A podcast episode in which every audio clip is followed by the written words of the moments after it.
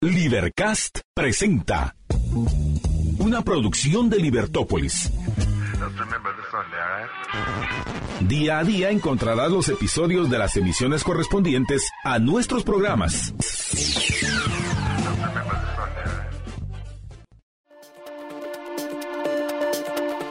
Muy buenas tardes, estimados redescuchas. Estamos en una nueva emisión de su programa Libertópolis al mediodía. Les saluda Jorge Yacos. Marta Yolanda se une con nosotros en el siguiente segmento.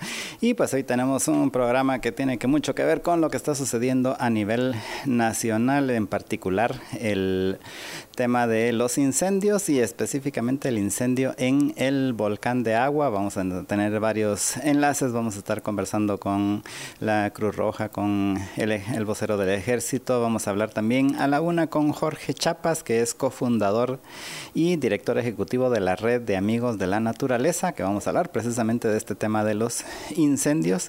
Y eh, también a, la, una y media conversaremos con el doctor Samuel Ramírez en el segmento de salud de Libertópolis y el Hospital El Pilar. Vamos a conversar con el cirujano cardiotorácico Samuel Ramírez de la unidad de cardiología del Hospital El Pilar, que eh, continuaremos conversando con relación al tema del Día Internacional de las Cardiopatías Congénitas. Estos son algunos de, estos son algunos de los enlaces que vamos a tener y en el interim pues también conversaremos sobre algunos de los temas de actualidad en la política nacional que está pasando en el Congreso. Hoy hay sesión en el Congreso y como eh, bien lo saben, cuando están reunidos los diputados hay que ponerse la mano en el bolsillo, no va a ser que le quiten la billetera y eh, preocuparse de qué están haciendo. Así que esos son los temas de los que vamos a conversar hoy, pero eh, allí vamos a ir a una pausa, pero antes de ir a la pausa, déjeme contar que hoy voy a estar disfrutando de un gelato de guinda con chocolate, que es el que ustedes pueden ver aquí en la transmisión. Este gelato de guinda con chocolate es delicioso, este gelato de, de guinda de guinda con chocolate y Marta Yolanda va a estar disfrutando también ahorita en la pausa de un gelato de mango y usted también puede disfrutar de los gelatos de Primo de Roma eh, solo tiene que ir a cualquiera de las tiendas una está aquí en la zona 10, en el centro comercial Fontavela. La otra está en carretera a El Salvador, en Pradera Concepción. Y la otra está en la Roosevelt, en el centro comercial Miraflores, en el Picoteo, que es el food hall del centro comercial Miraflores. En estos tres lugares puede usted ir a probar, a degustar los gelatos de Primo de Roma. Puede eh, ver ahí cuáles son los sabores que más le gustan y eh, probar ahí en el centro comercial pues un, un, cono o un vasito, pero adicionalmente llevarse un medio litro o un litro de el sabor que más le guste para disfrutarlo también en su casa. Y si no está cerca de ninguno de los de los centros comerciales donde están eh, Primo de Roma o no puede ir o no tiene tiempo, pues no se preocupe, Primo de Roma llega hasta usted. Lo único que tiene que hacer es llamar o escribir por WhatsApp al 3190 9912. Allí usted pide lo que usted necesite, lo, un medio litro de un sabor de gelato, un medio litro de otro sabor de gelato y ellos con mucho gusto se lo llevan a domicilio. El teléfono nuevamente es 3190 99 12 y recuerde que si no le da tiempo de apuntarlo, no se lo recuerda, pues no, no importa, usted solo puede entrar a libertopolis.com diagonal patrocinadores y allí encuentra los teléfonos de todos nuestros patrocinadores.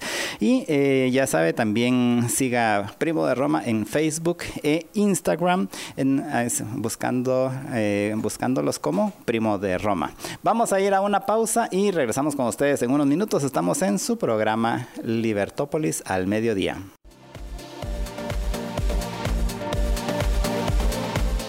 Y bueno, apreciables amigos, es para mí, Marta Yolanda Díaz Durán, un gran gusto unirme a la transmisión del mediodía de Libertópolis para compartir con ustedes nuestro análisis, las reflexiones que consideramos eh, relevantes de la actualidad nacional e internacional. Y hoy, pues, eh, evidentemente, uno de los temas que más preocupa a los guatemaltecos son estos incendios que se están dando en el volcán de agua, en el cual pues intentamos tener alguna declaración de los voceros de Conred a la hora de nuestro programa, pero lo que nos han informado es que él, se encuentran ahorita cubriendo la emergencia. En fin, yo les sugeriría a, la actual directora del Conred, recuerdan que platicamos acerca de, la llegada de esta señora al, eh, al Conred, porque parece que tiene cierta relación con un diputado. Le recomendaría que en momentos como estos, si algo tiene que hacer Conred, es dar información constantemente y a todos los medios que puedan para que estén al tanto todas las personas de lo que está sucediendo y podamos tomar mejores decisiones y no nos dejemos llevar por la emotividad que hay en redes sociales donde están circulando cualquier de cantidad de de imágenes, de videos, etcétera, que nosotros vamos a compartir con ustedes. En estos momentos ya Alex está comenzando a, compartir como podrán ver aquellos que nos están acompañando en redes sociales, ya sea en YouTube, en Facebook, en eh, X, en libertopolis.com, nuestra casa, podrán ver algunas de las imágenes que hemos logrado recopilar, incluidos videos de lo que está sucediendo. Pero, en fin, lo que nosotros vamos a hacer, ya que no tenemos eh, una declaración eh, por lo menos programada para los siguientes minutos de Conred para que nos actualicen acerca de lo que está sucediendo en el volcán de agua, pues vamos nosotros a hacer lo que consideramos a la larga más importante. ¿Por qué? Porque esta no es la primera vez que, se dan estos tipos de hechos que no son eventos, no es una eventualidad, no es un terremoto, no es la erupción de un volcán, no es un maremoto, en fin, no es un huracán, es un incendio que detrás del mismo lo más probable es que haya alguna persona, un ser humano o varios responsables de, este hecho lamentable. Entonces, vamos a, conversar con nuestro amigo Jorge Chapas a partir de la una de la tarde acerca de lo que generalmente, o en la mayoría de los casos, terminan siendo los orígenes de hechos como este que estamos viendo eh, que se da hoy en nuestra Guatemala. George, buenas tardes. Buenas tardes, Marta Yolanda. Y en efecto, pues vamos a estar dándoles ahí algo, bastante información con relación a lo que está sucediendo en el volcán de agua y, no solo en el volcán de agua, porque hay varios otros incendios en, en el país. Y. Eh, pues los intentos que están haciendo de combatirlo están hay brigadas de bomberos que están trabajando en el en el volcán, también hay brigadas del, del, Cuerpo de Ingenieros del Ejército de Guatemala, también están trabajando en el lugar. De hecho, ahí entiendo por lo menos dos helicópteros, uno del, uno, uno del Ejército, con los que están eh, eh, llevando agua para poder eh, reducir el incendio que está específicamente en este caso en el volcán de agua. Y bueno, ese tema, apreciables amigos, lo vamos a abordar con más detalle más adelante, como les comentaba, con nuestro amigo Jorge Chapas, quien es cofundador y director ejecutivo de la red de amigos de la naturaleza, eh, la red Rana. Y también vamos a tener un enlace telefónico con el coronel Telles, vocero del ejército, que para que, nos actualice acerca de, de, las medidas que se están tomando para que pues no hayan pérdidas lamentables en, este hecho de, los incendios a los cuales hemos hecho mención. Y también como ya les comentó Jorge, vamos al, en el último segmento del programa, Jorge va a conversar con el cirujano cardiotoráxico de la unidad de cardiología del Hospital El Pilar, ya que hoy es el Día Internacional de las Cardiopatías Congénitas, eso dentro de nuestro segmento de la salud. Pero ahorita en lo que mm, nos queda de este segmento vamos a comentar con ustedes y, probablemente vamos a continuar en el siguiente la segunda reunión que tiene la fiscal general Consuelo Porras con el eh, ministro de Gobernación Francisco Jiménez. Y la queremos eh, contrastar la actitud del ministro Jiménez con la soberbia y la arrogancia de Santiago Palomo, el flamante director de la Comisión contra la Corrupción. Así es, arrogante la actuación de Santiago Palomo, que al fin, sí, efectivamente se quiere combatir la corrupción en Guatemala, se necesita de una acción coordinada entre el Ejecutivo, el Congreso, las Cortes y, por supuesto, el Ministerio Público. Vamos a, por lo menos yo, Jorge, me alegra ver que el ministro de Gobernación, que tiene un papel más importante que el de Santiago Palomo, porque vamos a ver qué tan buena va a ser su tal comisión contra la corrupción, más importante es esa coordinación entre Francisco Jiménez y él, y, la fiscal general y el Ministerio Público, Gobernación y el Ministerio Público, tienen que trabajar de la mano para que en Guatemala haya seguridad y justicia. ¿Por qué? Porque es un círculo virtuoso. Cuando hay justicia y cuando aquel que comete un delito o un crimen paga las consecuencias de sus acciones, eso va a hacer que otros que tendrían la intención de caer en acciones similares se lo piensen dos veces porque saben que el castigo es certero, que hay una mayor probabilidad de que los cachen y una mayor probabilidad de que los condenen. Entonces, ah, dicen, ah, pues a mí no me gusta mucho trabajar, pero mejor me pongo a trabajar, no vayan a hacer que por andar de extorsionista termine preso y, y y, termine peor de como hoy estoy. Entonces es un disuasivo. La certeza del castigo es un disuasivo. Y entonces por eso es que cuando hay justicia, disminuye la violencia, disminuyen los delitos, disminuyen los crímenes. Por eso es importante que, que se trabaje en conjunto.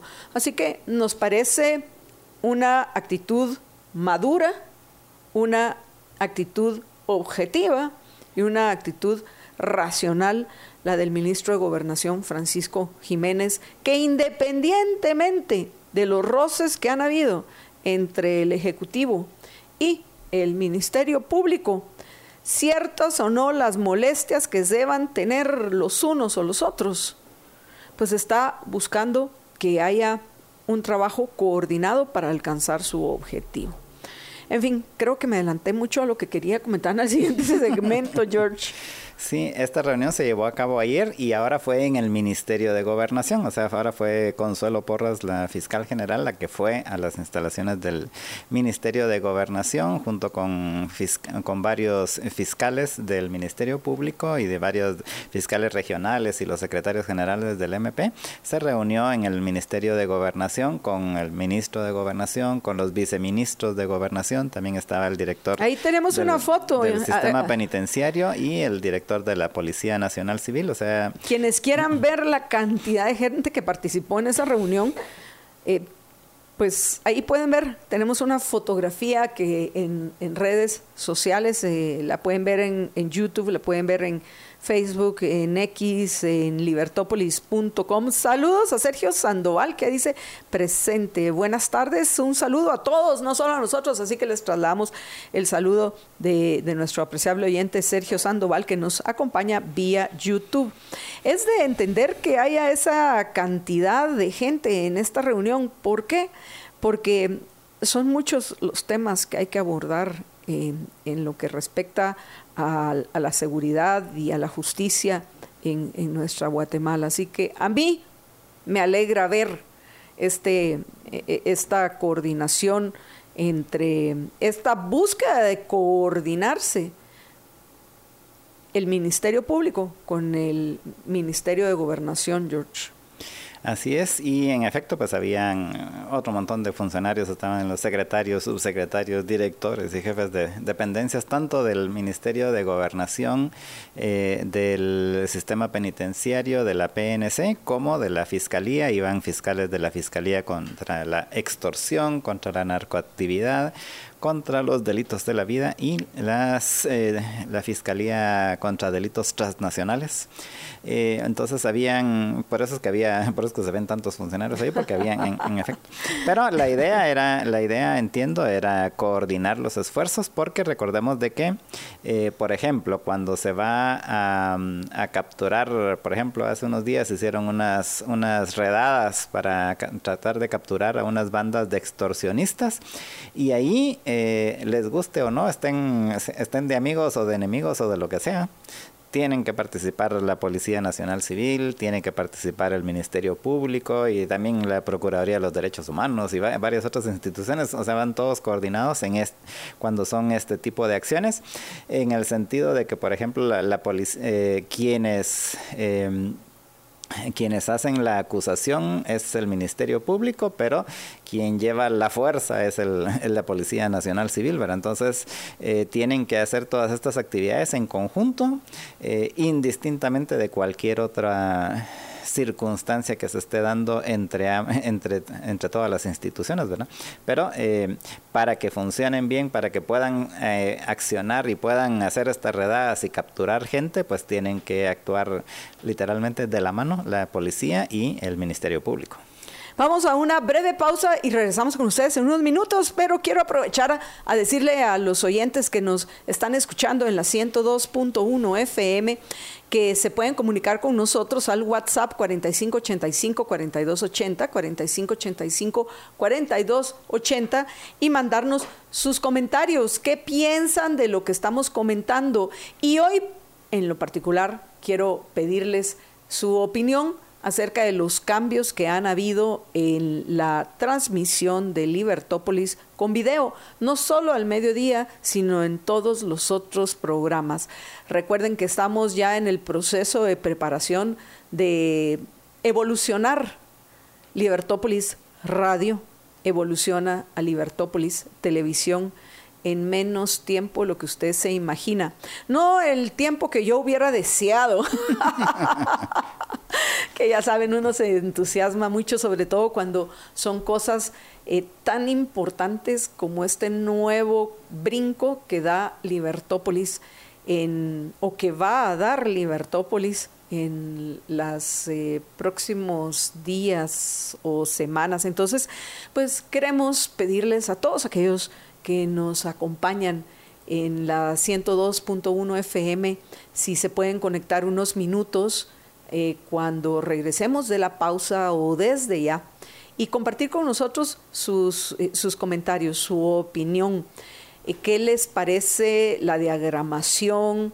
la, presentación, también la actitud, por favor, de los conductores. Cuando vean a alguno que no le está poniendo atención o pareciera que no le está poniendo atención a lo que está diciendo su compañero, jálennos las orejas, por favor, háganlo. Estén pendientes porque toda esta mejora y todo este trabajo agotador en el que estamos hoy eh, envueltos en Libertópolis es para poder servirlos mejor y es para dar una mejor batalla de las ideas, es para poder ya tener una presencia nacional en Guatemala. Así que pues antes de que tengamos ese crecimiento exponencial en nuestra audiencia, ustedes que son liberamigos que nos han acompañado desde hace tiempo, por favor, sus opiniones son valiosas.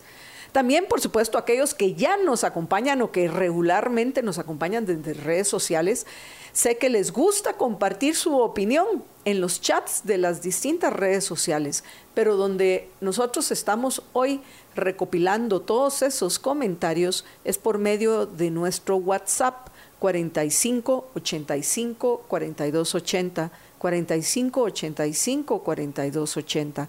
Entonces, pues agradecemos los comentarios como este que nos deja nuestra apreciada eh, amiga desde California, linda Nicole que nos está felicitando por este esta nueva etapa que empezaremos ya formalmente, espero yo, el, el, mes de marzo.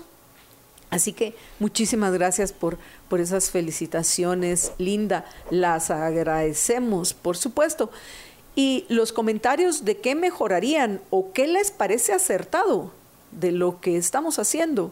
Les agradecemos muchísimo que nos los envíen al 4585 4280 45 85 42 80 el WhatsApp de Libertópolis. Ahora sí, nos vamos a una breve pausa y regresamos con ustedes en unos minutos para continuar compartiendo nuestros análisis, nuestra reflexión en lo que respecta a los temas nacionales e internacionales de mayor relevancia. Quédense con nosotros y por supuesto compartan nuestros programas en redes sociales. Ya regresamos.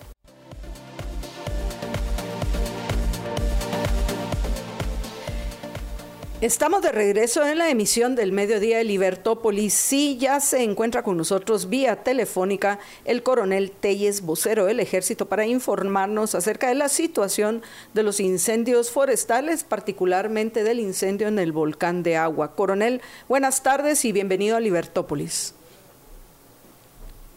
Ay. Eh, parece que Alex todavía no nos ha pasado la llamada. George. Sí, vamos a hablar con el, coronel Rubén Telles, él es el vocero del ejército. Que ahora sí ya está. con nosotros. Coronel eh, Telles, buenas tardes, bienvenido a Libertópolis. Eh, adelante. ¿Qué tal están? Mucho gusto saludarles.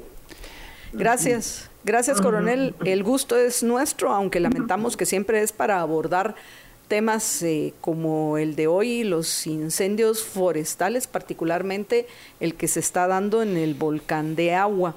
Antes de que entremos a profundizar en el tema, eh, le agradecería que nos contara, nos actualizara la información acerca de lo que se está haciendo para poder pues evitar una tragedia mayor de la que ya se haya dado ¿Y cuál es el estatus actual de estos incendios? A aquellos de nuestros oyentes que nos están acompañando en redes sociales o que se desean conectar, vamos a estar compartiendo imágenes y videos recientes de lo que está sucediendo en el volcán de agua.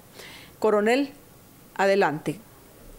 ¿Qué tal? Sí, eh, este incendio, pues eh, es un incendio bastantes proporciones, según lo que se informó hoy en conferencia de prensa, estarán afectadas un aproximado unas 20 hectáreas.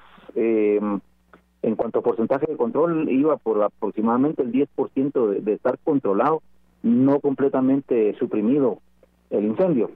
Eh, aquí están participando una serie de instituciones, eh, bomberos, Cruz Roja, voluntarios, eh, y obviamente la, Brigada Humanitaria de Rescate del Ejército de Guatemala junto con la Fuerza Aérea Guatemalteca. Solo de parte del Ejército de Guatemala, según el requerimiento inicial de Conred, se desplegaron 32 eh, soldados de la Brigada Humanitaria de Rescate, considerando que había una buena cantidad de bomberos presentes que ya estaban trabajando en el lugar. Sin embargo, otras unidades del Ejército de Guatemala, de la costa sur, del occidente del país, ya tienen personal en apresto para poderse agregar si es que Conred hace el, requerimiento de mayor apoyo de personal. Fuerza Aérea Guatemalteca desplegó esta mañana un helicóptero Bell 412 que todavía se encuentra eh, haciendo los vuelos para, para dispersar agua desde las alturas sobre las llamas en el, en el volcán. Sin embargo, pues eh, la operación de aeronaves, sobre todo aeronaves de ala rotativa, eh, se ve muy afectada por corrientes de viento, visibilidad, humo, eh, altitud a la que está operando la aeronave. Entonces, eh, estos vuelos pues podrían suspenderse si las condiciones del viento, por ejemplo, o del clima cambian durante la tarde, que ya pone en riesgo a la aeronave y su tripulación. Jorge. coronel, estos helicópteros, ¿qué capacidad tienen en cuanto a galones o litros de agua, no sé, de, que echan en cada, en cada vuelo y desde dónde están tomando el agua? El, el Zombie Bucket que tiene el Bell 412 que se está utilizando tiene capacidad de 600 galones de agua. Sin embargo, como le decía, eh, los pilotos toman en consideración otros factores como el viento, eh, la altitud, altitud en relación al oxígeno para la, para la eficacia en la mezcla del combustible y esto tiene que ver también con la potencia y rendimiento del motor. Así es que los vuelos que se han estado haciendo, se han estado haciendo con 300 galones en cada uno de los vuelos. Eh, la cantidad de vuelos, pues hasta el momento se están reportando ya más de 10 vuelos, eh, más de 3.500 galones también que han sido despachados desde esta aeronave. ¿Y, y dónde están yendo a traer el agua? están eh, están llenando a través de motobombas de bomberos voluntarios de la antigua Guatemala desde una aldea que se llama San Gaspar en antigua Guatemala una escuela pública que se encuentra ahí o sea que sí es cerca del, del, del incendio sí sí eh, idealmente debería hacerse la recarga de agua desde alguna fuente de agua una una piscina por ejemplo un lago un río que tenga suficiente profundidad pero cuando es así entonces se hace uso de, de unidades de bomberos que despachan directamente desde la motobomba hacia el Bambi Bucket, eh, mientras el helicóptero se queda en hover, suspendido en el aire, encima de las personas que están haciendo este llenado.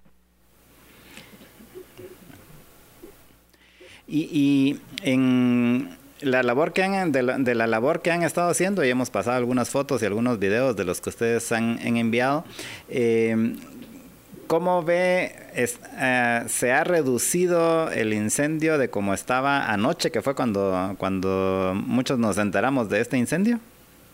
Pues, eh, como le decía, lo que reportaron hoy en la conferencia de prensa a las 10 de la mañana era que estaba controlado en un 10%. Eh, habrá que ver cómo se sigue comportando el viento, cómo se sigue comportando el, el, clima, más que todo lo que influye es el viento. El problema es cuando el viento sopla y que a esas alturas cambia de dirección frecuentemente, pero cuando el viento sopla con fuerza y este las llamas ya se trasladan a las copas de los árboles, entonces es un fuego más voraz, más rápido que cuando es un fuego rastrero, ¿verdad? Eh, y ya el, el, viento tiene mucho más influencia en la velocidad a la cual se están eh, movilizando las llamas. Eh, debido a la extensión del, del incendio eh, y lo difícil del acceso del terreno, la información en tiempo real en cuanto a cómo está avanzando es un poco difícil de obtener y, y es Conred quien está centralizando. Sin embargo, como decía, pues hoy ya se están reportando de, de 20 hectáreas afectadas, el 10% controlado. ¿Y el incendio está solo en áreas no, eh, no habitadas del volcán o estás, ha llegado a alguna parte del incendio cerca de áreas habitadas más abajo? No, se mantiene en las faldas del volcán. En las faldas anoche ya estaban hablando de la evacuación de las personas que cuidan y operan las repetidoras que se encuentran hasta en, en la cima del volcán. Pero ellos fueron evacuados como una medida preventiva y también por el exceso de humo. Eh, hasta acá no hay ningún reporte de que estas instalaciones se hayan visto afectadas eh, y esto pues tendría repercusión verdad en la, en la capacidad de transmitir para radio, televisión y telefonía. Coronel, ¿qué se conoce del origen del incendio? Pues eh, según lo que se ha escuchado, inició por una rosa, ¿verdad? Empezando a hacer ya limpieza de los terrenos para, para siembra y cultivo. Eh, lamentablemente esta se pudo haber salido de control sin embargo, hasta el momento, según lo que determinaron y declararon hoy las mismas autoridades de Conred, es que no se encuentra todavía, no se cuenta todavía con un dictamen eh, forense que pueda decir cuál fue el origen real de este incendio. Basados en su experiencia anterior, porque no es la primera vez que se da este hecho, generalmente estas eh, llamadas rosas que quisiera que le explicara a los oyentes por si hay alguien que que no entiende o no conoce específicamente qué es una rosa, no es la primera vez que, que, se provocan estos incendios que al final, en el caso actual, lo que sé es que ha destruido varios de los cultivos que hay en las faldas del volcán. Basados en su experiencia, coronel, el ¿Cuánto tiempo calcula que va a llevar a acabar con el incendio? ¿Y qué estimado se podría tener en lo que respecta a, los posibles daños? Y, de nuevo, repito, que le explique a nuestros oyentes qué es una rosa, por favor. Sí, gracias. Eh, una rosa es una manera de limpiar los terrenos después de que se ha extraído ya la cosecha. Eh, por ejemplo, si alguien eh, cultiva maíz, queda toda la caña de maíz doblada, eh, queda alguna maleza de, por ejemplo, cuando se hacen también otras siembras, como por ejemplo frijol o tomate, eh, o incluso el, el huicoy que crece entre las plantaciones también, y todo esto se seca y queda ahí para limpiar el terreno de una manera más rápida, eh, ahorrarse el, el, tiempo que, que invertirían las personas en hacer trabajo manual con asadón, sobre todo en terrenos escarpados, pues lo más fácil es prenderle fuego al, al, terreno y dejar limpio todo por completo y ya entonces proceder a la nueva siembra. El problema de esto es cuando no se toman las medidas preventivas adecuadas, entiéndase hacer una hacer una brecha en los alrededores del terreno para evitar que el fuego que llegue hasta la orilla del terreno eh, pase a otras a otras siembras, a los cercos, por ejemplo, árboles, arbustos y demás. Eh, y el viento también favorece esas condiciones, entonces eh, se, da lo que lo que podría haber sucedido ahora en este caso del volcán, ¿verdad? Una quema inicial de un terreno para prepararlo para siembra, eh, que pues se transmitió a otros árboles, otros terrenos y ya dio lugar al incendio que hasta el momento se está viendo. El viento es un factor influyente decisivo en cualquier incendio forestal, sobre todo cuando, como les decía, cuando las llamas se transmiten a las a las copas de los árboles, entonces ya es ya es un incendio casi que aéreo y pasa de árbol a árbol de una manera bastante rápida si el viento eh, así lo beneficia. Eh, el problema de decir aquí en Guatemala que fue un incendio espontáneo es algo muy raro. Tiene que darse algunas condiciones muy específicas de humedad y de temperatura para que haya combustión instantánea en, el, en, el, en los pastos. Y eso acá en Guatemala yo, en lo personal, yo nunca he visto que, que se registre un hecho de esos. ¿verdad? Australia es conocida por ese tipo de situaciones, Guatemala realmente no. Eh, pero eh, aquí viene el llamado, las personas que hacen rosas, por favor, que sean muy conscientes de las consecuencias que esto puede tener. Las otras preguntas que me hacen son realmente preguntas eh, bastante difíciles de contestar. Eh, no se puede hablar de un estimado eh, de, de, cuánto tiempo se llevaría para, para sofocar este incendio eh, en su totalidad. El, el, viento, el viento y la altura a la que se está operando continúan siendo factores determinantes.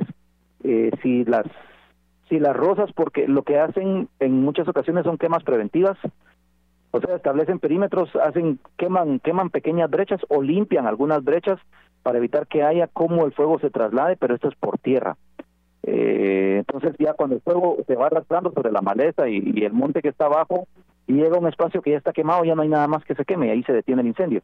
Pero el problema es cuando va de copa en copa, que una solución ahí podría ser hacer una tala de árboles, ¿verdad? Pero muchas veces el, factor tiempo es el que el que no les permite, otras veces es el terreno el que no permite realizar estas estas acciones de manera rápida o lo suficientemente rápido para evitar que el fuego se siga transmitiendo de un lugar a otro.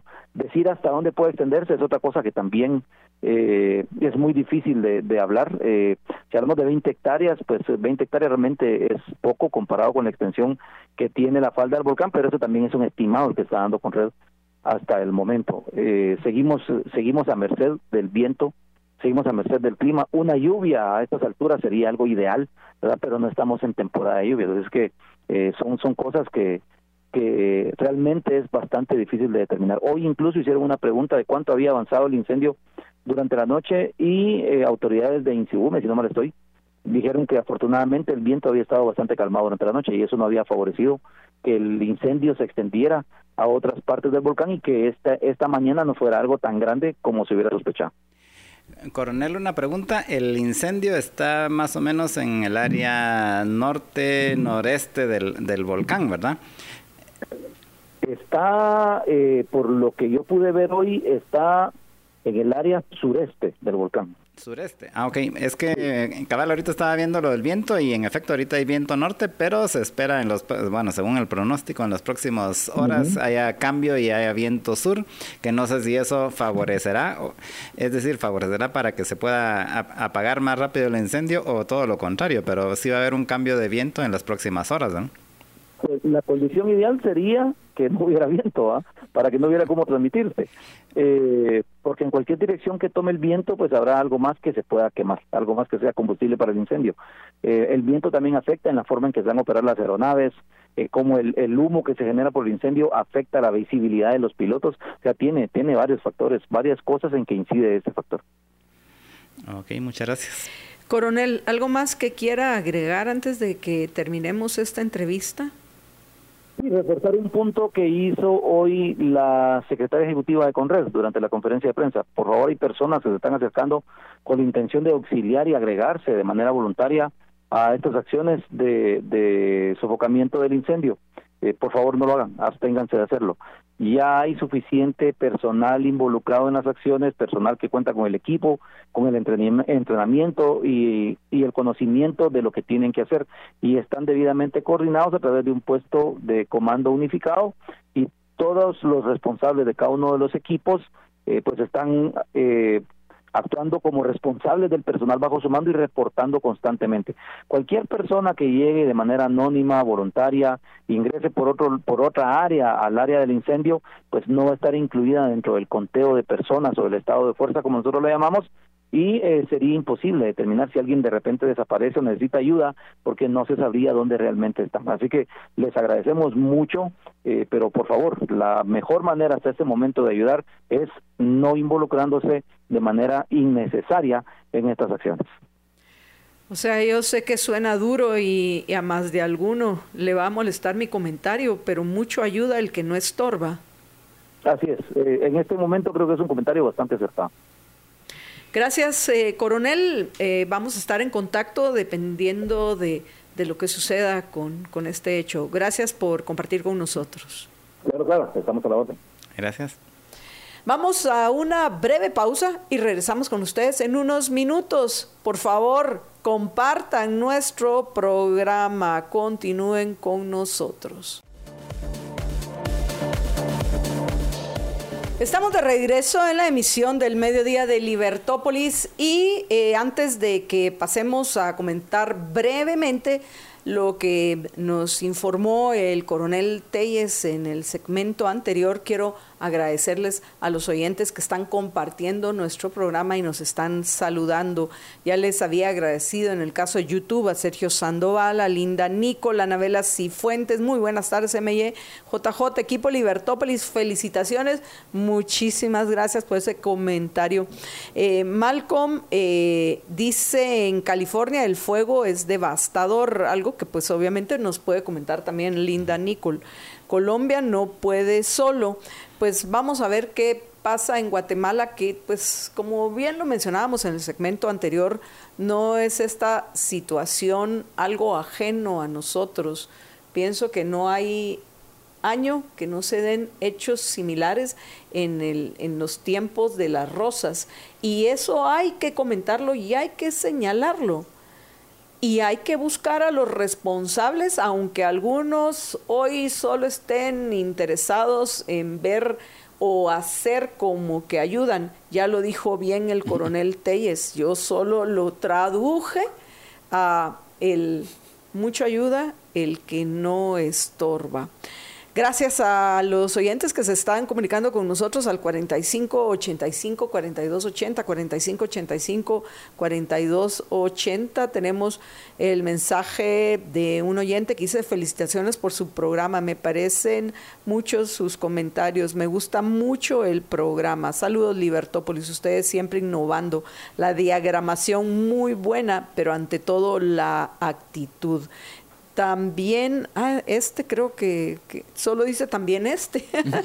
pues no sé qué nos está mandando aquí Alex, pero muchísimas gracias a quien quiera que nos haya mandado este mensaje al 4585 4280. Si nos ponen su nombre de pila para que los podamos saludar y agradecérselos. Eh, pues sería aún mejor. En el caso de Facebook, quiero agradecerle a Rocío Quiroa Rabanales, también agradecerle a Juan Godínez, a Estuardo Hernández, Ruth Sosa dice felicitaciones por su nuevo proyecto. Son únicos. Me encanta. Muchísimas gracias Ruth por ese comentario. También vamos a ver eh, qué otros están compartiendo nuestro programa para que podamos nosotros agradecerles, saber rápidamente. Carlos Molina de Dios, muchísimas gracias. Gracias a Eugenio Baquiax, que también ha compartido nuestro programa. Estuardo Hernández ya lo había mencionado. En fin, gracias, gracias, Gracias. Y regresando al tema con que vamos a profundizarlo más adelante con Jorge Chapas, hay que llegar al fondo de estos hechos si los queremos evitar. No, una de las cosas que va a caracterizar una sociedad donde se puede convivir, compartir y cooperar, y por supuesto intercambiar en paz, es que hay menos dramas en ese proceso de convivir, compartir, cooperar e intercambiar. Entonces, para que algún día podamos vivir en esa sociedad que nosotros al menos en Libertópolis promovemos, una sociedad de personas libres, de personas responsables, con menos obstáculos en la búsqueda de su felicidad, si es, por lo menos eso es lo que nosotros queremos. E imaginamos que la mayoría, no todos, eso sería maravilloso, pero eso es falsear la realidad.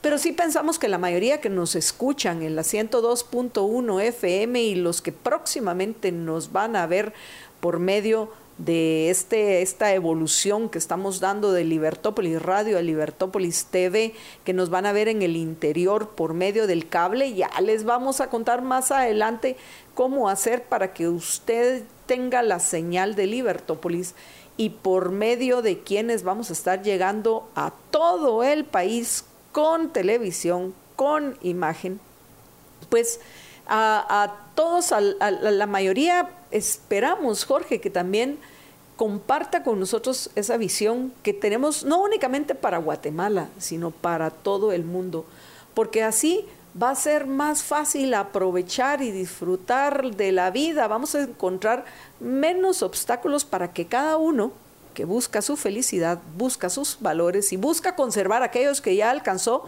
para, para pues el, alcanzar el propósito moral más alto de toda persona, que es ser feliz, que, que, pues bueno, entiendan que si queremos resolver los problemas, tenemos que ir a la raíz de estos.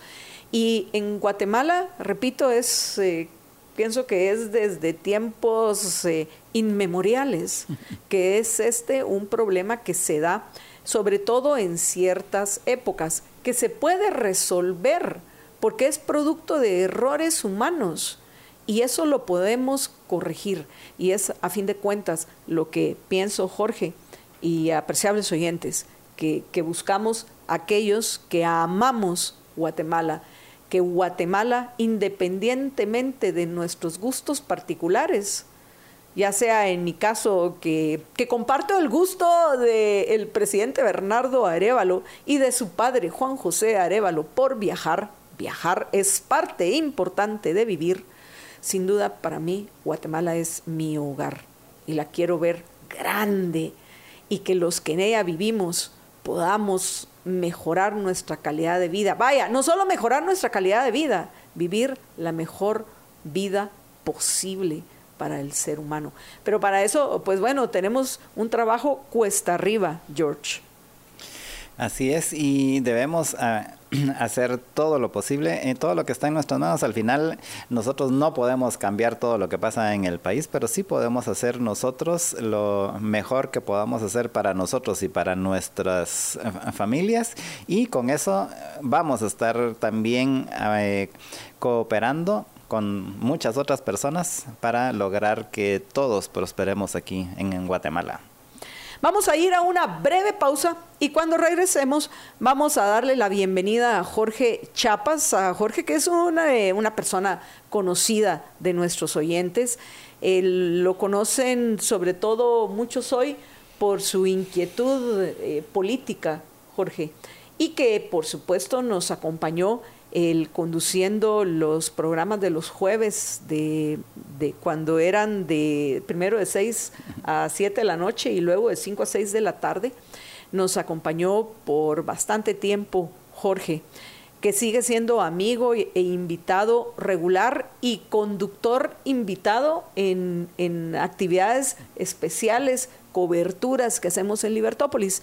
Pero además de, esa faceta que ustedes conocen de Jorge Chapas, a él originalmente nosotros lo conocimos como el cofundador y director ejecutivo de la Red de Amigos de la Naturaleza, Red.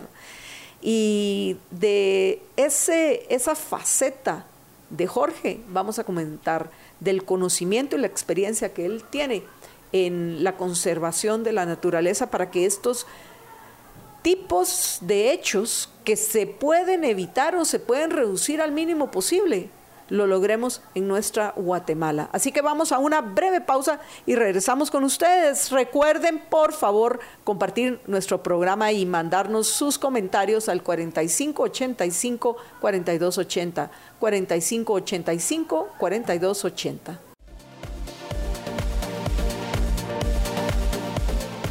Estamos de regreso en la emisión del Mediodía de Libertópolis. Los acompañan Jorge Jacobs y Marta Yolanda Díaz Durán en los estudios y vía telefónica se encuentra Jorge Chapas, cofundador y director ejecutivo de Red de Amigos de la Naturaleza Rana, para que comentemos a profundidad el, el, por qué se dan estos hechos específicos, estos incendios forestales como el que estamos viendo en el volcán de agua.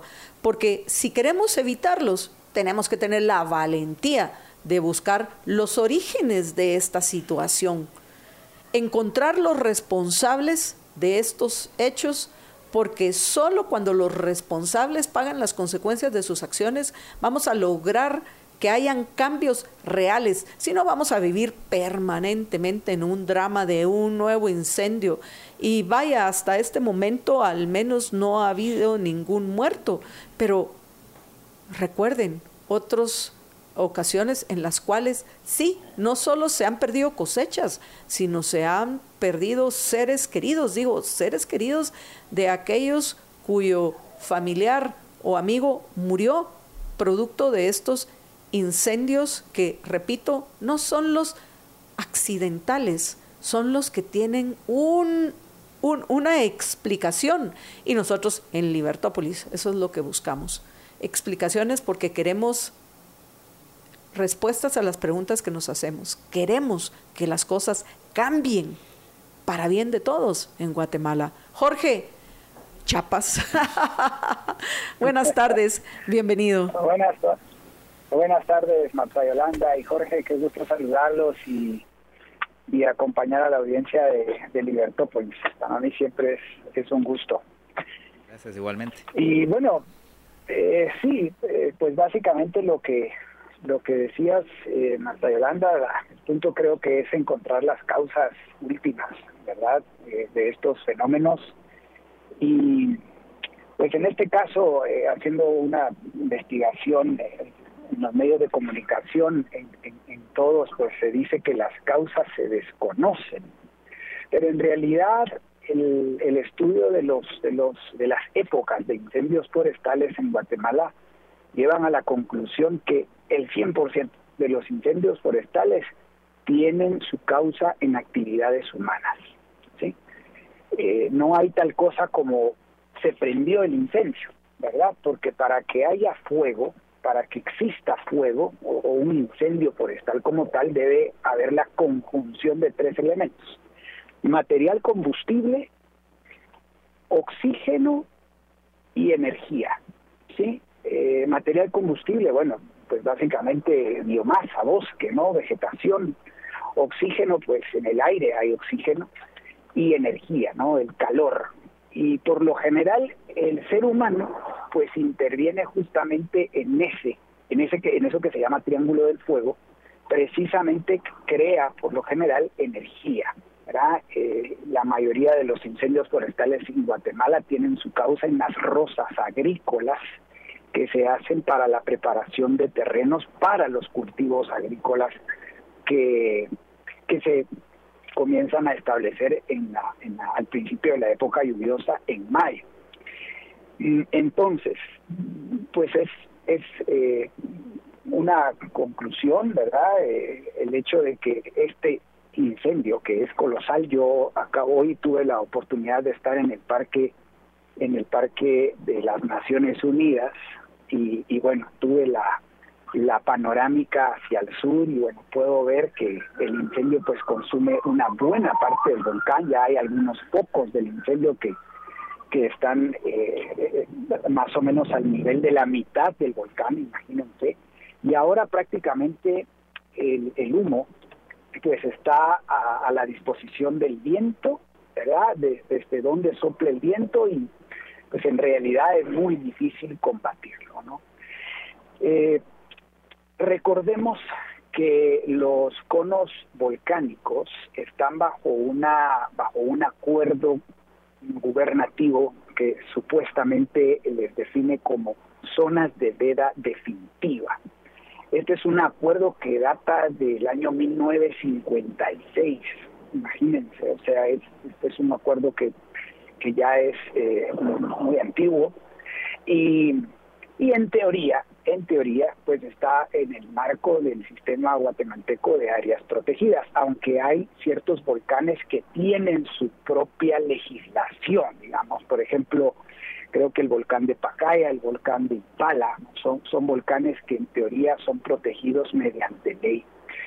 Pero como acá pues creemos en los principios de, gobierno limitado, mercados libres y propiedad privada, justamente, pues eh, las causas finales en parte se deben a que sobre estos estas áreas pesan estos regímenes de propiedad estatal, ¿no? Y podríamos entender que los conos volcánicos podrían considerarse eh, bienes, bienes públicos, ¿sí? que podrían estar bajo la administración de organizaciones eh, de organizaciones privadas eh, preocupadas por el medio ambiente, pero lo cierto es de que este sistema de áreas protegidas en realidad, como yo he titulado uno de mis artículos, son áreas desprotegidas, porque buena parte de los incendios forestales ocurren precisamente en las áreas protegidas. No es para nadie una sorpresa, por ejemplo, los incendios que se dan en, en la Sierra de, de la Candón, por ejemplo, o en la Laguna del Tigre, en Petén, ¿verdad? Que son zonas, pues, que en teoría tienen guardarrecursos, hay una ley, eh, están bajo la administración del Consejo Nacional de Áreas Protegidas y sin embargo pues se queman no entonces pues como como norma general el problema eh, de fondo Marta Yolanda Jorge y amigos es es la propiedad estatal de estas zonas verdad eh, insisto un volcán es un es un ecosistema es un es un sistema especial podríamos decir verdad pero pero en realidad pues es muy probable que el incendio haya ocurrido porque en las faldas del, del, volcán eh, hay mucha gente que cultiva sus, eh, prepara sus terrenos para las, los cultivos agrícolas y bueno, eh, aplican fuego para la limpia de la maleza y es muy probable que esa haya sido la causa del, del incendio forestal que hoy vemos. Jorge, Jorge. Así que bueno, eso es como, como lectura general. Jorge, me surge una pregunta ahí en lo que mencionaste. Eh, la mayor parte de incendios se dan en zonas protegidas, según mencionaste. Eh, ¿En estas zonas protegidas hay siembras? No necesariamente. O sea, por lo de la rosa, preguntaba. La legislación, sí, ah, bueno, sí, muy buena observación, George. Mira, la, el, la ley de áreas protegidas, decreto 4-89, eh, define define eh, un concepto que se llama la zonificación de las áreas protegidas. Y, y, hay tipos de áreas protegidas. Por ejemplo, la reserva de biosfera, que es una, un tipo de área protegida. En Guatemala tenemos dos, la reserva de biosfera Sierra de las Minas y la reserva de biosfera eh, Maya en, en, en Petén.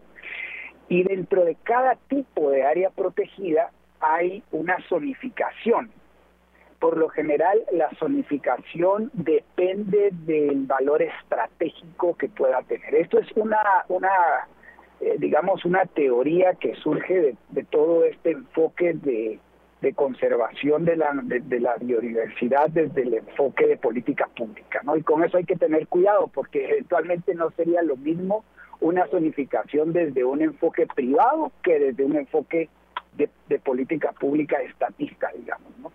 Entonces, en las zonas, en las, en las áreas protegidas hay zonas de amortiguamiento, zonas de usos múltiples, hay zonas núcleo. En las zonas núcleo, mm, por lo general, no se permite ningún tipo de intervención humana, pero sí en las zonas de uso múltiple y en las zonas de amortiguamiento, George.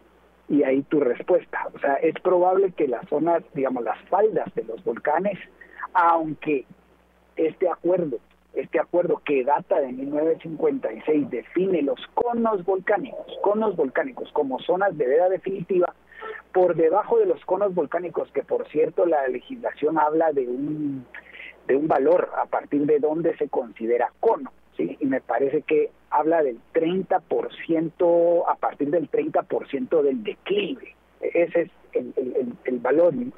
Y habría que buscar y, eh, conocer mejor este acuerdo, pero lo cierto es que las faldas de, en las faldas de los volcanes hay actividades, eh, hay intervención humana y eventualmente actividades agrícolas. Eh, por eso es que ahí se siembran, eh, bueno, se siembra principalmente maíz, ¿verdad? En algunos, en algunas faldas de volcanes se siembra café. Hay muchas plantaciones de café, bueno, pequeñas parcelas por lo general. Y, bueno, pues esa es como la, respuesta a la, pregunta que me haces. Ok, gracias. Jorge, ¿es posible determinar en dónde específicamente comenzó el incendio? ¿Por qué hago esta pregunta? Para poder determinar específicamente quién es el responsable o quiénes son los responsables, porque al, al, final es una ironía, por uno o dos o tres irresponsables pagan el resto, los, todos los agricultores que están perdiendo el trabajo de, de probablemente meses con este incendio, a quien deben de señalar es a aquel que fue responsable de que hayan perdido sus cultivos. Y, y, que pues se corrija, que haya certeza del castigo y que cada quien sea responsable de sus acciones. Es la única forma en que vamos a lograr que esto se reduzca al mínimo posible. Se puede determinar específicamente acá en este terreno, en esta parcela, en este espacio, comenzó el incendio? Mm, yo creería que es muy difícil, Marta Yolanda, aunque es lo ideal, lo que tú dices, que haya certeza de castigo para, para sentar precedentes, pero creería que es muy difícil, muy difícil, porque pues habría que recurrir a, eh, hoy por hoy ya hay imágenes satellares que te, que te lanzan, por ejemplo, puntos de calor, ¿verdad? De hecho, creo que la, Coordinadora Nacional de Reducción de Desastres debiese tener eh, e-, esta información o, sería lo ideal que lo tenga, ¿verdad? Porque hoy por hoy ya hay un sistema, de hecho es un sistema internacional de imágenes satelitales que te permite identificar puntos de calor anormales. Y uno podría, digamos, eh, una entidad de investigación en, en materia, aquí bueno, en materia penal, podría empezar una investigación para identificar ese punto de calor. Pero, eh, bueno, para empezar tendrías que tener acceso a este sistema. No sé si alguna institución gubernamental tenga acceso, eh, porque de hecho son sistemas que deben de, de, eventualmente son sistemas pagados.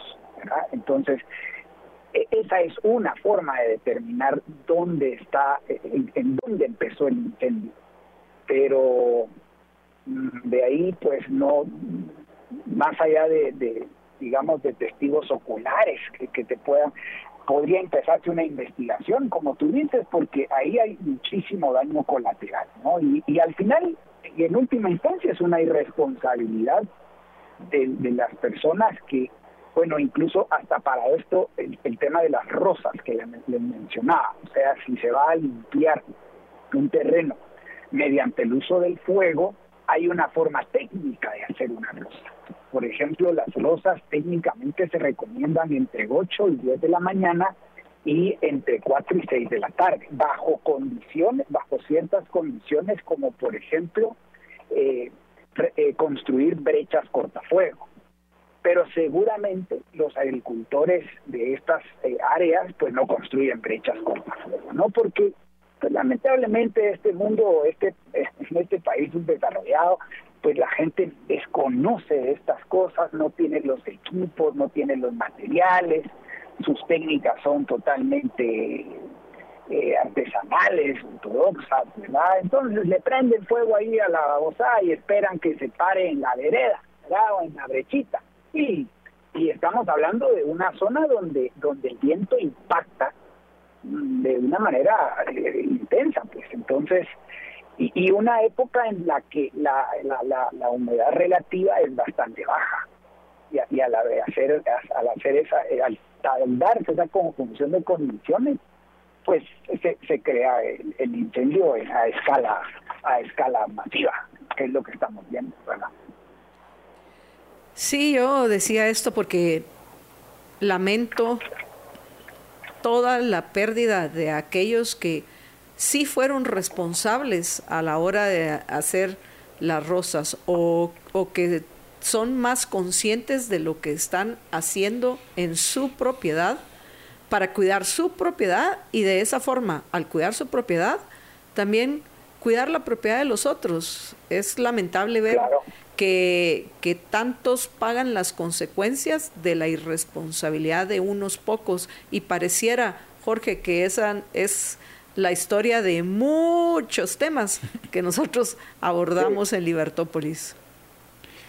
Sí, totalmente de acuerdo. Jorge, otro, otra pregunta, em, en el caso, o sea, ya mencionaste las rosas, pero hay otras eh, fuentes que se hayan identificado de, incendios, como por ejemplo, por decirte algo, en este caso que es el, el, volcán de agua y que hay mucha gente que sube para ir a pasar la noche al volcán.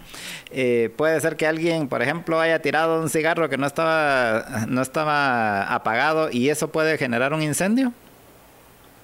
Eh, puede ser, eh, pero es poco probable. La cantidad de energía que produce un, cigarro, digamos, de energía, calor, un cigarro, yo, yo diría que no, no es capaz de encender un, un incendio de esa magnitud. Pero, pero, pero bueno, sí, eventualmente 50 colillas de cigarro, sí, ¿verdad? E, esto depende de la biomasa, de qué, en qué condición se encuentre la biomasa, qué tan seca se encuentre la biomasa, eh, o la vegetación, pues, ¿verdad? Eh, pero esa es una de las causas, George, ¿verdad? La, digamos, la, causa humana, en este caso turistas, que de forma irresponsable, por ejemplo, hayan encendido una, fogata en la parte alta del volcán, eh, que por cierto, yo tengo la suerte de conocer el volcán, allá en el cráter, y, y son zonas muy rocosas. O sea, realmente es, difícil, digamos, que ahí se, se pueda encender eh, un incendio de estas magnitudes, porque son, son áreas eh, pues donde no hay vegetación, ¿no? La vegetación ya no, ya no crece, hay vegetación que se pueda consumir tan, de forma tan intensa como lo que estamos viendo. Eh, pero, bueno, esa es una causa, y es una irresponsabilidad, puede ser, de un grupo de turistas que al encender una fogata pudo ser la causa. ¿no? Hay otras causas, y bueno, por ejemplo, en el área del, del Petén, eh, se dan se dan se dan incendios forestales para eh, la, eventualmente para la construcción de de, de, pistas de aterrizaje de, grupos de, narcotráfico esa es una, una pues es algo eh, que uno sabe de, gente que vive allá y que se sabe que que bueno que eh, para limpiar áreas que, que están con vegetación pues queman verdad esa es, esa es una causa. Eh, eh, en Petén también la gente que se dedica a, a buscar eh, este animalito que se llama el tepescuintle, que creo que es un roedor, el tepescuintle para, para cazar tepescuintle, que tiene un valor en el mercado interesante porque se come, pues también activan incendios porque los incendios hacen que el calor, hacen que, que, el, que el tepescuintle salga de sus madrigueras y de casa. Esta es otra de las, de las razones. Eh, así que, bueno, yo, yo diría que esas ocupan el 5 o el 10% de las causas humanas que dan origen a los incendios forestales. ¿no? El 90% de las causas, pues, tiene que ver con con la eh, con el tema de las de las rosas agrícolas ¿verdad? Y, y bueno esto también nos enseña que seguimos siendo un país que, que tiene una fuerte actividad agrícola, una dependencia, digamos, de la actividad agrícola bastante fuerte, principalmente en el occidente del país, y que las técnicas agrícolas pues siguen siendo del siglo XVIII, XIX, ¿no? Lamentablemente. Eh, y también decir una cosa que, que, yo, que yo he dicho varias veces en algunos de mis artículos, no todo incendio forestal o todo fuego forestal es malo, ¿sí? Eh, eh, hay dentro del concepto de manejo forestal hay una técnica que se llama quema prescrita. Esta es una técnica en la cual se aplica fuego precisamente para lograr que eh, los conos de, o los conos o los sí los conos de los árboles puedan abrirse a base de calor y la semilla pueda desprenderse y dispersarse es una técnica que permite que haya una especie de regeneración natural. Siempre después de un fuego, de un fuego en una, digamos, en un bosque o en un área de vegetación, eh, sobreviene eh, una, un proceso fisiológico donde los árboles se reproducen. Y no solo los árboles, principalmente las especies menores, ¿verdad? gramíneas, arbustos y después árboles. Eh, entonces, yo lo que digo siempre es que no todo fuego forestal es negativo. Lo que pasa es que debe, debe eh, pues si se aplica una quema prescrita, se aplica bajo ciertas condiciones tal que pueda tener efectos beneficiosos o positivos. En este caso, pues no, la mayoría de incendios forestales en Guatemala son, son, son fuegos que son negativos porque no, no, no están controlados si, si me permiten esa acotación, ¿verdad? Jorge, escuchándote, pensaba que, pues, obviamente el hecho tiene alguno o algunos responsables, este hecho, pero que al final el origen del problema va más allá de solo la falta de certeza en el castigo. También es la falta de conocimiento y la falta de visión de largo plazo. Pensaba en lo que comentabas, bueno, en el tema de lo de los narcotraficantes, es una, una situación cuya eh, corrección para poder acabar con esto es, eh, e, es la descriminalización de la producción, distribución y consumo de las sustancias prohibidas. Eh, eso y todas las consecuencias que esa esas prohibiciones traen, solo se van a acabar cuando salgamos de su origen. Pero en lo que respecta a las otras, las rosas mal hechas o la quema de espacios para cazar el tepescuintle, eh, esos son falta de visión de largo plazo y falta de conocimiento y por supuesto una necesidad de sobrevivir de, las personas que también nos enseña que, si no nos enfocamos en el círculo virtuoso de creación de riqueza y si no hacemos los cambios necesarios para atraer la inversión, el capital necesario para transformar recursos en esa riqueza a la cual yo hacía mención, pues vamos a tener incendios, metafóricamente hablando, siempre y por todos lados. Totalmente de acuerdo, Marta Yolanda, es justamente ese el, tema de fondo, ¿verdad? Cómo lograr crear ese círculo virtuoso de creación de riqueza, porque muchas de las causas yacen ahí. Y con la riqueza vienen los conocimientos, vienen las técnicas, las tecnologías y, y bueno, se, se aplican técnicas no invasivas, técnicas que son más amigables eh, con, con, con, el medio ambiente, ¿verdad? Y eh, se, se puede, en, complementariamente se debe fortalecer el sistema de justicia, yo diría que casi reconstruir el sistema de justicia para que haya certeza de castigo, como bien has dicho, ¿no? Porque debe ir en paralelo, debe ir en paralelo. Y, y sí, yo, yo creería que esa es la, la, la conclusión de fondo, pues cómo logramos pues como nosotros decimos siempre en este en esta tribuna, ¿no? Cómo cambiamos este sistema estatista eh, derogando miles de leyes que lo que hacen es entorpecer las oportunidades de creación de riqueza. Eh, y, y, entonces se dan estos efectos colaterales, ¿verdad? Porque ¿qué impediría que haya una eh, un, emprendedor, un empresario que oteando la, la, demanda de, de, de, carne de tepescuintle, pues no cree una granja de tepescuintles y los reproduzca masivamente y satisfaga la demanda. ¿Por qué hay que ir a las, a las, a las reservas de biosfera, a estos bosques se peten y, y quemar, ¿verdad? Para, para que el animalito pues se salga de sus madrigueras. Es, es una cuestión de, de, incentivos y es una cuestión de crear un, un, sistema político y económico que favorezca pues la creación de negocios no y de y de emprendimientos y de riqueza al final. Jorge ya para ir terminando eh, pues obviamente lo que estamos comentando sabemos que es una larga y dura batalla que en el camino muchos se van quedando y tiran la toalla. Nosotros no. Nosotros seguimos adelante y nos levantamos y nos reponemos y, aceptamos cuando hemos perdido, aprendimos de nuestras pérdidas y vamos a dar ahora mejor la batalla.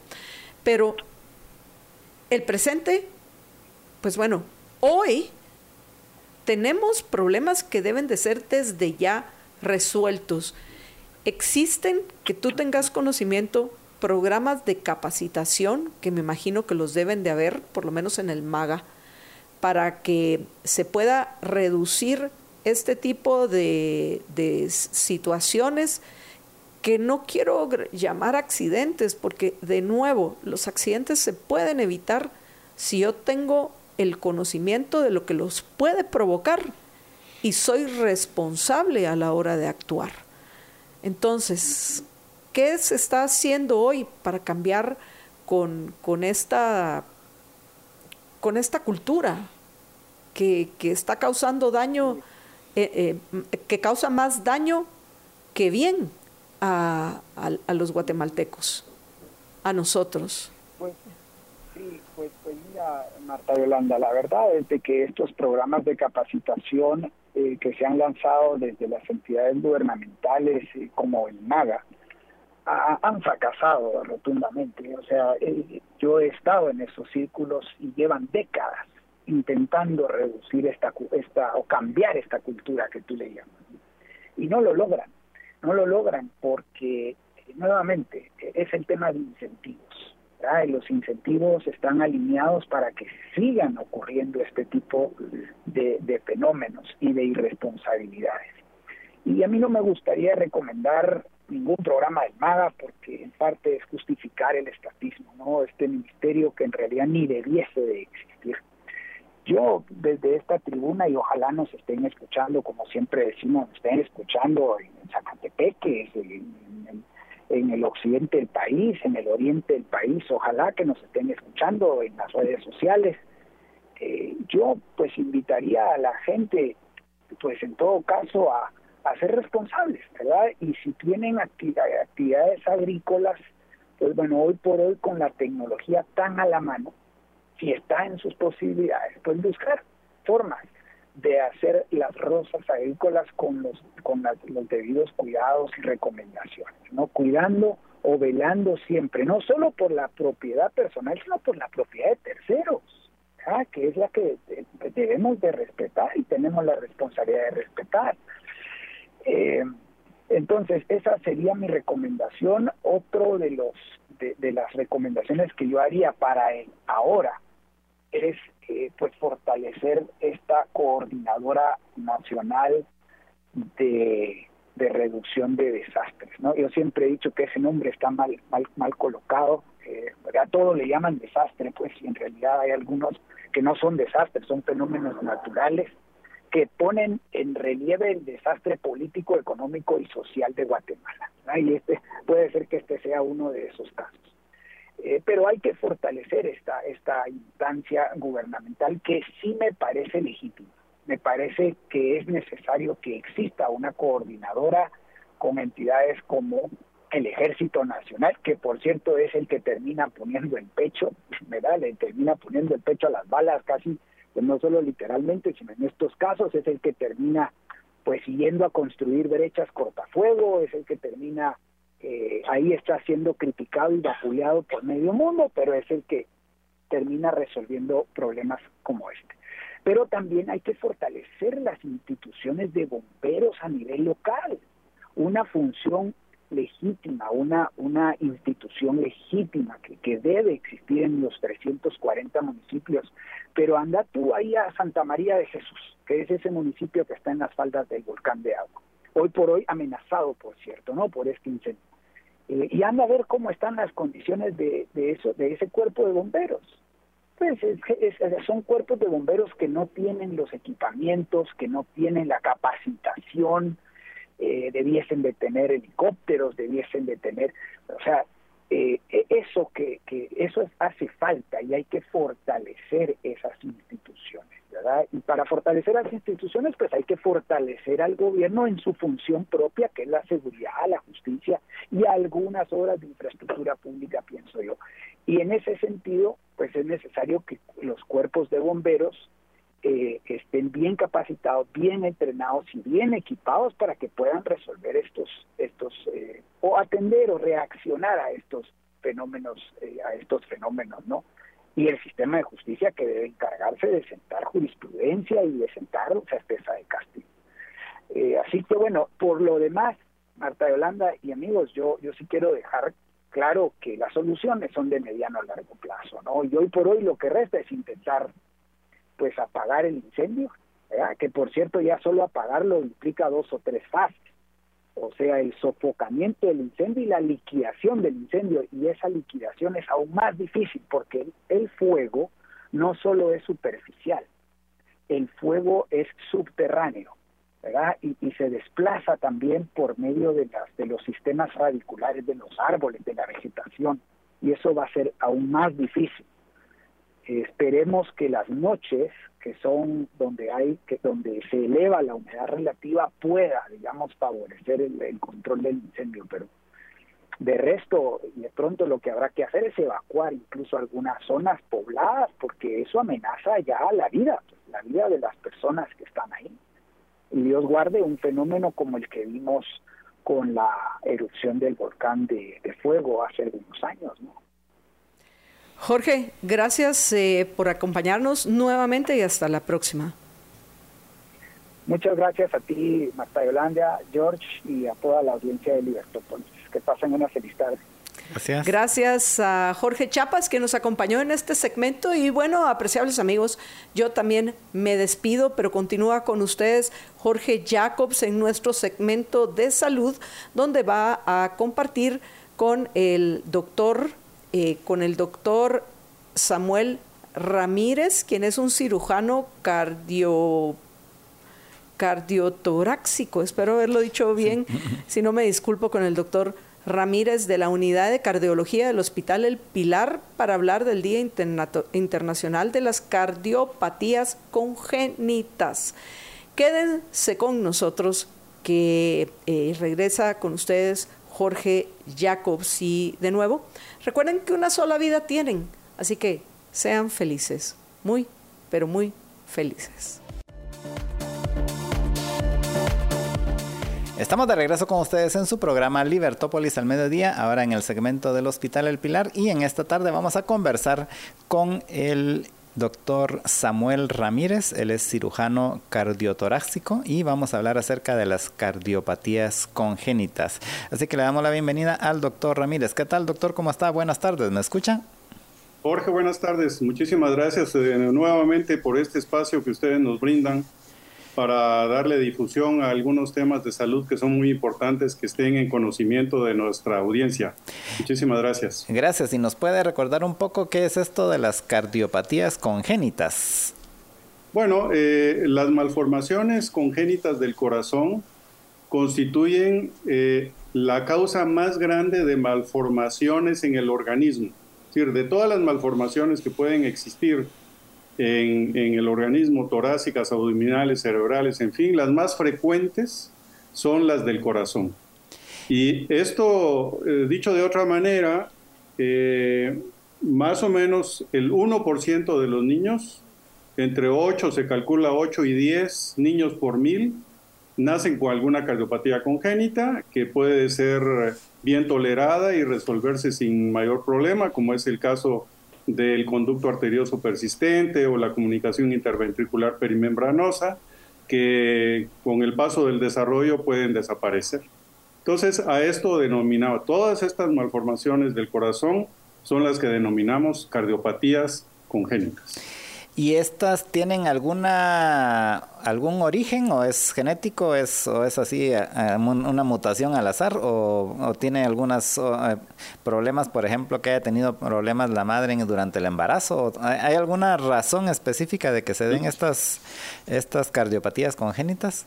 Así es, Jorge, las dos diría yo. Una son por, por una falta de, de, la construcción del corazón en su vida fetal. Es decir, que un tabique no se forme bien, que una válvula no se desarrolle bien, eh, que una válvula esté conectada con el, con el ventrículo o la aurícula que no le corresponde, eso puede ocurrir. Es decir, en la etapa formativa del corazón pueden haber alteraciones que eh, dañan la estructura total del corazón. Pero también hay problemas genéticos problemas que uno, y ahí viene la importancia de darle difusión a este tema, que uno puede heredar una cardiopatía. Es decir, eh, problemas serios como por ejemplo el síndrome de Down, el, síndrome de Marfan, todas estas alteraciones genéticas, uno puede transmitirle a sus hijos una malformación del corazón. Y de ahí la importancia de darle difusión a este tema para que la gente cuando tenga una cardiopatía congénita, una malformación de su corazón, esté bien enterada de si ese problema lo puede heredar a sus hijos.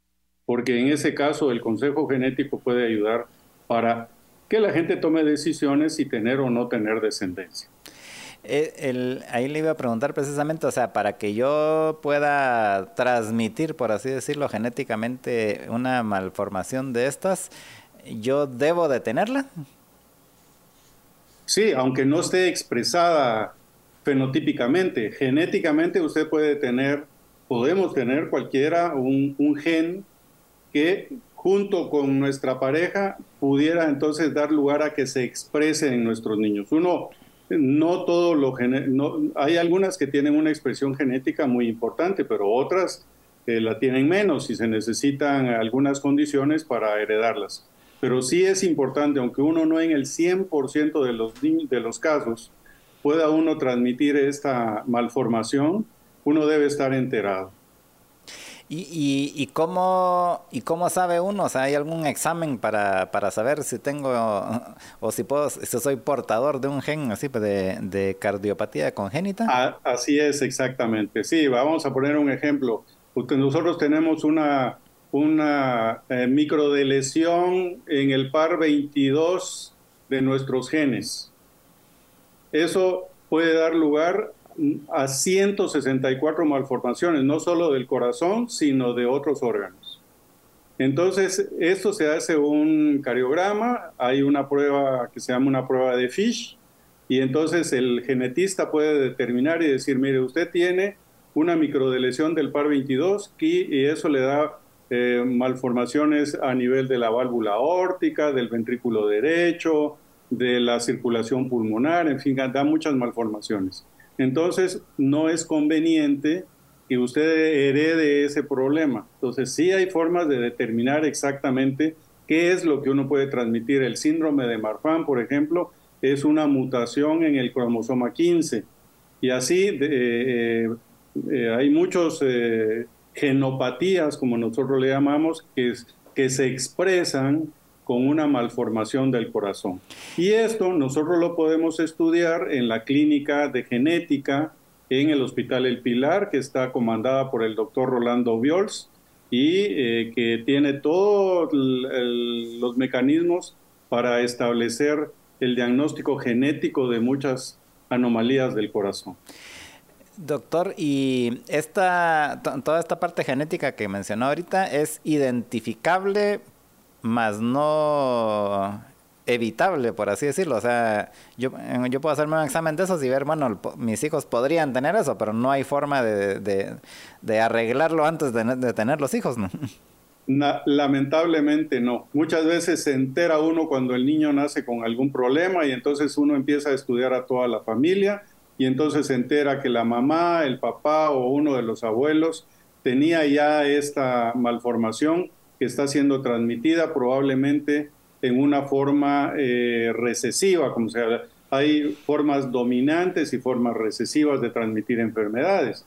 Por eso le decía yo que a lo mejor uno la puede tener y no la transmite porque es una forma recesiva, pero si es dominante, entonces ese seguramente va uno a transmitir la enfermedad. Y eso se lo puede dar el estudio genético.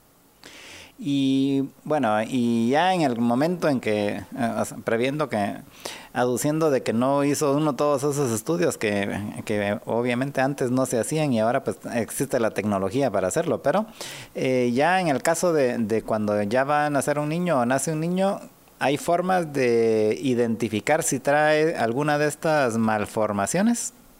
Sí, bueno, mire, eh, ahora tanto los pediatras y en nuestro caso los pediatras cardiólogos eh, saben identificar por formas eh, fenotípicas, y por la forma de la cara. Yo le puedo decir, por ejemplo, uno tiene que ver el implante de las orejas, si el cuello es corto o es normal, eh, si la distancia entre los ojos es normal. Por ejemplo, hay un síndrome que uno puede identificar fácilmente como es el síndrome de Down uno, uno puede ver un niño y, bueno, eh, es muy conocido las características fenotípicas, pero por ejemplo hay otras, como por ejemplo el síndrome de Lois-Dietz, por ejemplo, uno lo puede identificar porque tienen los ojos separados, lo que se llama hipertelorismo, el puente de nasal está aplanado, la úvula, en lugar de ser solo una campanita, está dividida en dos, lo que se llama úvula bífida, en fin, una serie de características eh, eh, físicas eh, que uno puede determinar. Por ejemplo, el síndrome de Marfan son de talla alta, los, los dedos son largos, se llama aracno, eh, como araña, por eso se llama aractodactilia. Eh, los dedos pueden estar cruzados, es decir, hay varias expresiones físicas con las que el, el médico clínicamente puede determinar si tiene un síndrome o, un síndrome o tenga otro. Hay cientos de, de síndromes que se pueden expresar con enfermedades en el corazón. ¿Y quiénes son los que más presentan este tipo de cardiopatías congénitas? Bueno, mire, hay, hay cuestiones genéticas también que, que, hacen que en alguna población haya más una enfermedad que en otra. Eh, mire, por ejemplo, aquí en, en Guatemala nosotros tenemos un problema de de conducto arterioso persistente. Es decir, el conducto arterioso es un, es un vaso que comunica la arteria pulmonar y la aorta, que es muy útil en la vida fetal porque los pulmones todavía no están eh, eh, llenos de aire y todavía no tiene, la vida fetal no tiene una función pulmonar. Entonces la sangre que llega a los pulmones debe regresar a la circulación sistémica, a la aorta. Cuando ese vaso no se cierra, entonces la circulación va de la aorta a los pulmones y esto crea problemas pulmonares porque hay un eh, flujo aumentado hacia los pulmones. Esto mucho se ha relacionado con la altura. La, altitud, por ejemplo, en, en, todo el altiplano guatemalteco está por arriba y muchas de las ciudades, incluso nosotros en Guatemala, estamos por arriba de 1500 metros. Esa, esa altitud sobre el nivel del mar hace que la concentración de oxígeno sea más baja y que muchos niños tengan conducto persistente en, la temprana edad, incluso algunos llegan a la vida adulta con el conducto eh, abierto y eso hace que tengan hipertensión arterial pulmonar. Pero no solo hemos determinado también que es la, la altura sobre el nivel del mar la que influye, sino que también hay cuestiones genéticas que nosotros hemos identificado. Nosotros nos parecemos mucho a la población asiática y también allá también tiene ese, ese problema, ¿no? Entonces nosotros creemos que también ahí puede influir una, una cuestión étnica en, en el tema de las cardiopatías congénitas. Gracias, Pero doctor. principalmente son cuestiones que pueden salir así de repente, ¿verdad? Ok, gracias y ya se nos está acabando el tiempo, entonces nos puede contar un poco acerca de la labor que han desarrollado en la Fundación Aldo Castañeda y ahora en, unión también con el Hospital El Pilar. Bueno, mire, ahí se juntaron dos fuerzas. Eh, la Fundación Aldo Castañeda, desde su fundación, estuvo colaborando con la Unidad Nacional de, de Cirugía Cardiovascular, la UNICAR de Guatemala, pero recientemente, ya tenemos más de un año de estar trabajando en el Hospital El Pilar, y decía que se juntaron fuerzas porque es un hospital que cuenta con todos los elementos para dar atención a niños con cardiopatías congénitas, por un lado, y por otro lado el hospital tiene una eh, eh, condición de, que, que le exige tener un programa de responsabilidad social a través de la Sociedad de Beneficencia Española. Entonces ahí se juntaron dos, dos fuerzas para eh, tratar a niños en el Hospital El Pilar de escasos recursos económicos. Hemos recibido de todo el altiplano, de Cobán, de Zacapa, de, muchos lugares. El año pasado se intervinieron más de 100 niños entre cardiología intervencionista, cirugía cardíaca y electrofisiología. Todo esto lo hemos logrado a través de esta unión de fuerzas de, de la Fundación Aldo Castañeda con el programa de responsabilidad social que tiene el Hospital El Pilar y la eh, Sociedad de Beneficencia Española. Bueno, pues muchas gracias, doctor. Se nos acaba ya el tiempo. ¿Algo con lo que quiera concluir esta entrevista? No, pues eh, yo creo que ahora que se han abierto clínicas de la Fundación Aldo Castañeda en diferentes localidades del país, en, ya hay muchos hospitales regionales en el, en el país, en la Antigua, en Guatemala, en en Quesaltenango, San Marcos, Quiché, Cobán, eh, Zacapa, en fin. La gente, si tiene alguna duda con algún niño que tenga algún problema cardíaco, la sospecha de algún problema cardíaco, les agradecemos que nos busquen en, en estos hospitales regionales para que les podamos establecer un diagnóstico temprano y que con esto podamos ofrecerle un tratamiento oportuno y de calidad. Bueno, pues muchas gracias doctor y los felicitamos mucho por esta labor que están haciendo en el Hospital El Pilar en conjunto con la Fundación Aldo Castañeda para apoyar a estos niños. Muchas gracias y seguimos en contacto. Los agradecidos somos nosotros. Hasta luego. Gracias, estuvimos conversando con el doctor Samuel Ramírez, cirujano cardiotoráxico, y terminamos hasta aquí el programa. Les agradecemos a todos su sintonía y los invitamos a que continúen en sintonía de los programas de Libertópolis. Libercast presentó una producción de Libertópolis.